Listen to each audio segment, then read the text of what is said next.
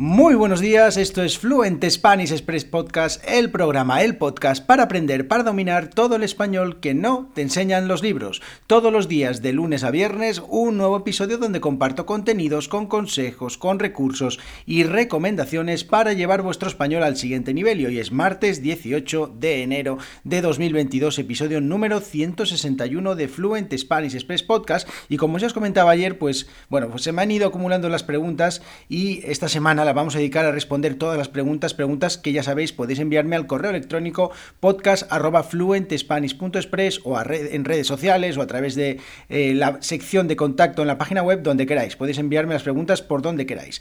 Y, esta, y en este episodio de hoy, este martes, tenemos una pregunta muy interesante de Sara desde Nueva Zelanda sobre el subjuntivo. Pero antes, mi nombre es Diego Villanueva, profesor de español y director de la Academia Online de Español Fluent Spanish Express, www.fluentespanish.express con audio cursos sobre la cultura, las costumbres y las expresiones que utilizamos los nativos españoles para llevar vuestro español al siguiente nivel, con transcripciones y actividades en cada uno de los episodios. Además, acceso a una comunidad de estudiantes para resolver preguntas y dudas y practicar escribiendo y hablando. En www.fluentespanish.express, todo el español que no te enseñan los libros. Dicho todo esto, vamos ya con la pregunta de hoy, la pregunta que envía Sara desde Nueva Zelanda y dice así, buenos días Diego, antes de nada felicidades por tu podcast, muchas gracias, lo escucho cada día y me ayuda muchísimo con mi español, me encanta lo rápido que hablas porque eso me ayuda a entender mejor a los españoles, ellos hablan muy rápido, es cierto, hablamos muy pero que muy rápido, vivo en Valencia, aunque soy de Auckland, en Nueva Zelanda, ¿lo conoces? Bueno, pues no, no conozco Auckland. Se, me gustaría hacer una pregunta para el podcast sobre el maldito subjuntivo. Bien, Venga, vamos a ver, el maldito subjuntivo. Sé que para hacer afirmaciones no es necesario usar el subjuntivo. Por ejemplo, creo que es bonita, es algo que creo, pero cuando se pone en negativo sí es necesario usar el subjuntivo. Esa misma frase, no creo que sea bonita. Bien, perfecto. Lo que no entiendo es en qué modo se pone el verbo en preguntas, es decir, cuando es la frase, ¿cuál es la frase correcta de todas estas? Bien, y nos, nos pone algunas frases. En afirmación, ¿crees que es posible? ¿Crees que sea posible? Y en sus formas negativas, ¿no crees que es posible? ¿No crees que sea posible? Vale, fijaos, ¿crees que es posible? ¿Crees que sea posible? ¿No crees que es posible? ¿No crees que sea posible? ¿Vale? Cambiamos del modo indicativo al modo subjuntivo. Bueno, he visto eh, en varios sitios estas frases y no entiendo la diferencia. ¿Puedes ayudarme? Muchas, muchas gracias, Sara, desde Nueva Zelanda. Por supuesto que sí, Sara. Muy bien. Gracias por tu pregunta, una pregunta muy interesante. Una pregunta difícil, bueno, difícil porque es sobre el subjuntivo el subjuntivo siempre es un quebradero de cabeza para todos los estudiantes y bueno, incluso para algunos nativos, pero bueno, ese es otro tema. El caso es que eh, este tema del subjuntivo con las preguntas en, afirmación y en negación pues tiene diferentes matices y es muy interesante porque bueno, mm, hay siempre mucha controversia sobre qué utilizar, no utilizar y también incluso vais a ver en, este, en estos ejemplos que os voy a poner que eh, también depende un poco de los lugares donde se eh, utiliza utiliza el subjuntivo. Bien, entonces, la diferencia entre preguntar y, eh, con indicativo y subjuntivo tiene algunos matices eh, entre si eh, primero queremos orientar la respuesta de una persona hacia el sí o el no, o si incluso ya sabemos lo que la otra persona nos puede responder. Entonces, a partir de ahí voy a intentar hacer una explicación un poco mm, lo más sencilla posible, de manera que podáis entenderla, de manera que también si queréis investigar un poquito sobre este tema, pues podáis también aprovechar esta pequeña base de conocimiento para que podáis entender un poquito mejor todo esto. Bien, por ejemplo, imaginaos que yo pregunto con la primera frase en afirmación, eh, la primera pregunta en afirmación de ¿crees que es posible? Imaginaos que yo os digo, ¿qué tal si nos vemos mañana? ¿Crees que es posible? ¿Vale?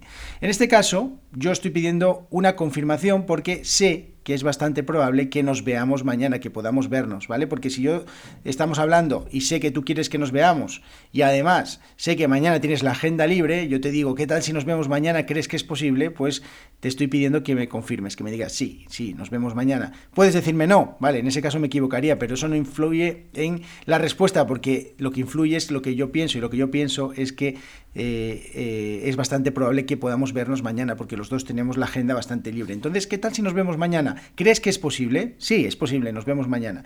Bien, otro matiz. Eh, con el subjuntivo, ahora cambiamos al subjuntivo. ¿Qué te parece si nos vemos mañana? ¿Vale? ¿O qué tal si nos vemos mañana? ¿Crees que sea posible? Vale. En este caso, si digo crees que sea posible, no tengo ni idea si es posible o no que nos veamos mañana, no tengo ni idea si tu agenda está eh, llena o no está llena, y además no tengo ni idea si tú quieres quedar conmigo o no quieres quedar conmigo, ¿vale? Entonces por eso te digo, ¿crees que sea posible? Vale, personalmente nunca utilizo esta forma, me suena bastante raro como nativo español, no quiere decir que, esté, que sea incorrecta porque yo la he escuchado en algunos países en Latinoamérica, por ejemplo en Colombia, eh, bastante habitual que con esta, en algunos casos, que utilicen el subjuntivo con estas preguntas. ¿Crees que sea posible? ¿Vale? Entonces, yo personalmente entre las dos, ¿crees que es posible? Mm, lo haría de la primera manera, pero como os digo, el matiz del crees que sea posible sería el que no tengo ni idea si es posible o no, y además no tengo ni idea si la otra persona quiere quedar conmigo o no, ¿vale? Y ahora vamos con las negativas. Bien, ¿no crees que es posible? ¿Vale? Por ejemplo, ¿no crees que es posible? En este caso, yo, que estoy haciendo la pregunta, ¿no crees que es posible? Creo que es posible. Y además también, esto es importante, tengo sospechas de que tú no crees que es posible.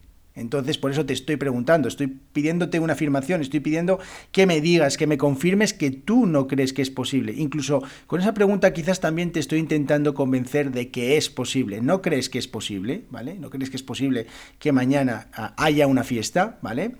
Bien. ¿No crees que sea posible? Bien, aquí eh, ya yo haciendo la pregunta, ¿no crees que sea posible? Ya no sé si es posible o no. O sea, yo ya tengo todas las dudas del mundo, te lo estoy preguntando a ti porque no tengo ni idea si es posible o no es posible y además tengo miedo de que no sea posible. En el caso de que no sea posible, pues para mí puede ser un problema. Entonces, ¿no crees que sea posible? Bien, estos matices, estas cosas, estas pequeñas diferencias, eh, pues son interesantes y como os digo al principio, como os decía al principio, pues hay mucha controversia y encontraréis muchas personas que pues, pueden decir que una cosa es positiva, una cosa es eh, correcta, es incorrecta. Yo tengo siempre mucho cuidado con mis estudiantes, siempre les digo de, eh, sobre decir que algo es incorrecto, porque el español que se habla en España, que es el español que yo enseño, eh, es diferente del español que se habla en México, que se habla en Colombia, que se habla en Chile, que se habla en Perú. Y cuando en España utilizamos de una manera el español, el castellano, no quiere decir que el que se utiliza en otros lugares es incorrecto. Así que, salvo que sea un eh, tema gramatical que, que, no, procede, un tema gramatical que es totalmente incorrecto, pues yo tengo muchísimo cuidado de decirle a mis estudiantes de que eso es incorrecto, porque yo, como español, como español de España, no conozco todos los usos, todos los usos, a pesar de ser profesor desde hace muchos años, no conozco todos los usos que se le da al español en determinados lugares. Y al final, si se utiliza, pues puede que sí sea correcto. Así que, como os digo, este episodio, muy interesante esta pregunta de Sara. Muchísimas gracias, Sara. Eh, si queréis enviarme más preguntas sobre el subjuntivo, encantadísimo de responderlas, porque eh, la verdad que ese subjuntivo es una auténtica pasión para los que somos profesores, porque eh, igual que a los estudiantes les cuesta muchísimo trabajo estudiarlo, a nosotros los profesores, pues a mí me gusta, una cosa que me encanta es saber cómo explicarlo para que mis estudiantes puedan entenderlo. Así que Muchísimas gracias por vuestras preguntas, muchísimas gracias a todos por vuestras valoraciones de 5 estrellas en iTunes, en Apple Podcast y por vuestras reseñas. También, ahora también podéis ponerme 5 estrellitas en Spotify si estáis escuchando este podcast desde, desde vuestro teléfono móvil o vuestro iPad en Spotify. Podéis eh, puntuar con 5 estrellas el podcast y también por seguir el podcast en Google Podcast o vuestro podcast favorito. Ya sabéis, nos vemos todos los días de lunes a viernes aquí en Fluent Spanish Express Podcast y si queréis saber, aprender, dominar, todo el español que nos enseñan los libros en www.fluentespanish.express. Adiós.